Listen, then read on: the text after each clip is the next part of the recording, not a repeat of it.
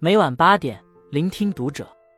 各位听友们，读者原创专栏现已全新上线，关注读者首页即可收听。今晚读者君给大家分享的文章来自作者景山月。李子柒豪宅曝光，被动审丑的我们与美的距离还有多远？此前，李子柒的豪宅全景曝光，引发热议。有人说，世上富翁千万，我只想住李子柒的小院。有人说。这才是真正的中国豪宅。还有人说，这里的一间茅屋都能吊打富人区的一栋别墅。其实，李子柒的豪宅并非奢侈华丽，而是另有一番雅趣。走进他在山林里的小院，扑面而来的是万物生长的气息。竹林随风摇荡，枝叶沙沙作响，群花争奇斗艳，香气弥漫四散。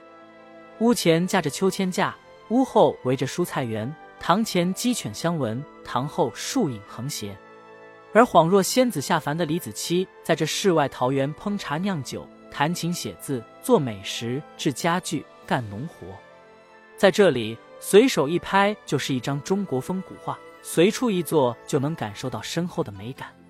原来真正的美无需重金堆砌，更不用大肆宣扬，只需我们用心用情，善待一花一叶，品味一蔬一饭。只可惜，喧嚣的网络时代，太多人失了这份美的能力。为了吸流量、引关注，不惜哗众取宠、搞怪扮丑。而被动审丑的我们，是否有那么一刻，反思过自己与美的距离？诗人木心说：“人生在世，需要一点高于柴米油盐的品相。生活琐碎庸碌，烦恼万千，我们都需要美的滋养。”一低俗审美正在入侵你的生活。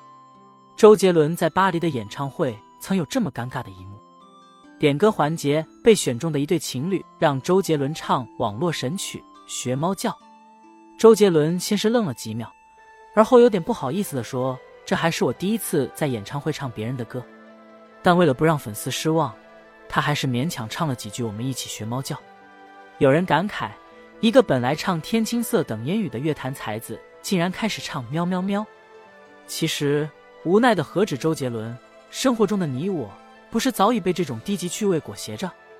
打开手机，铺天盖地是铁锅炖自己，一秒喝白酒，活吞金鱼，生吃灯泡。想听听音乐，口水歌占了半壁江山，旋律千篇一律，歌词毫无内涵，格调牵强附会。哪怕社交聊天，人们也越来越不会说话，张口就是栓 Q 六六六，老铁。难怪有网友吐槽。如今的生活越来越浮躁，越来越空虚，很多人陷入一个怪圈，分不清美丑，便不明好坏。曾经偶尔看到这类低俗内容，还会嗤之以鼻，呼吁几声。渐渐的，看得多了，听得多了，也就见怪不怪，听之任之。正因为我们的接纳，一些奇葩怪象才越来越多。某饮料公司为了做宣传，在直播间请来帅哥美女，穿着紧身衣。大跳擦边热舞，可谓吸足了眼球。某媒体打着弘扬国粹的旗号，让模特身着比基尼、脸化京剧妆，在舞台上大摆 pose。还有某些网红打卡地，全是粗制滥造，而网络宣传全靠 P 图，把消费者坑哭。更令人难过的是，低级趣味已涌向年幼的孩子，奶辣风穿搭让孩子们褪掉天真的幼壳，萃熟成身姿曼妙的时尚达人。一首首改编儿歌，让孩子们唱着自己也不懂的词儿，迎合着成年人的趣味。放眼生活，男女老少竟都被卷入一股股神丑的浪潮。二低俗趣味为何令人上瘾？想想看，你有多久没去欣赏一株刚开的花？有多久没去听一首动听的乐曲？又有多久没去看一本耐人寻味的书？一场感人至深的电影？一幅技艺高超的画？在生活拥挤的赛道上，大家你追我赶，奔跑的太匆匆。我们把风景甩在身后，根本无暇经营生活的美境。网络小组庸俗会中，九零后小伙阿木的一段分享让我很有共鸣。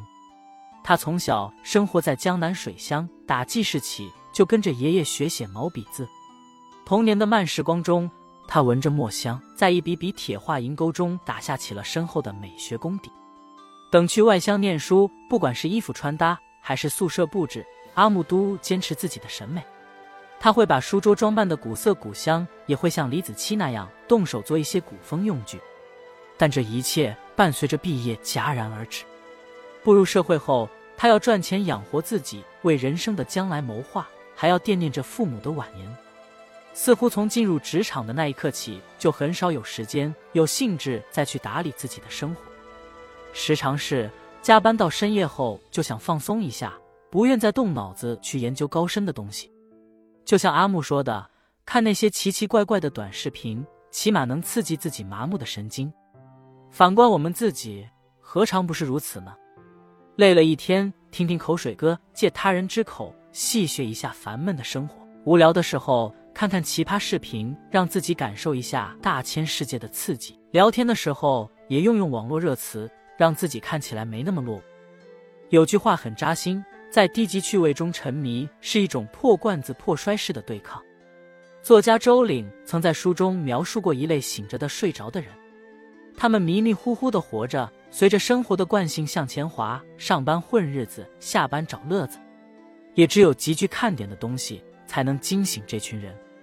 这也就不难解释，为什么那么多人猎奇心很重，因为不想麻木无聊，就只能借用低级娱乐来获得一时的酸爽。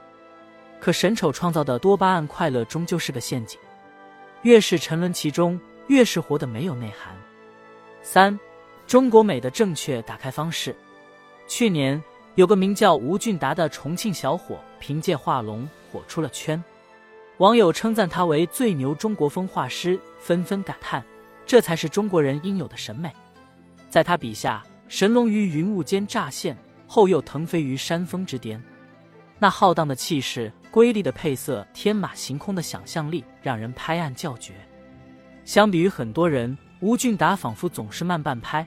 他不急着赚大钱，也不期待出大名。美术学院毕业后，他就慢悠悠地背着画架四处写生。一个红消雨季的傍晚，吴俊达脑子里忽然蹦出一句。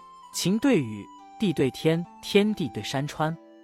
也就在这一刻，一条山川雨雾中的龙腾飞于脑中。他抓住灵感，迅速把想象画了出来。或许正是因为这份心境、感受与想象，吴俊达才创造了美。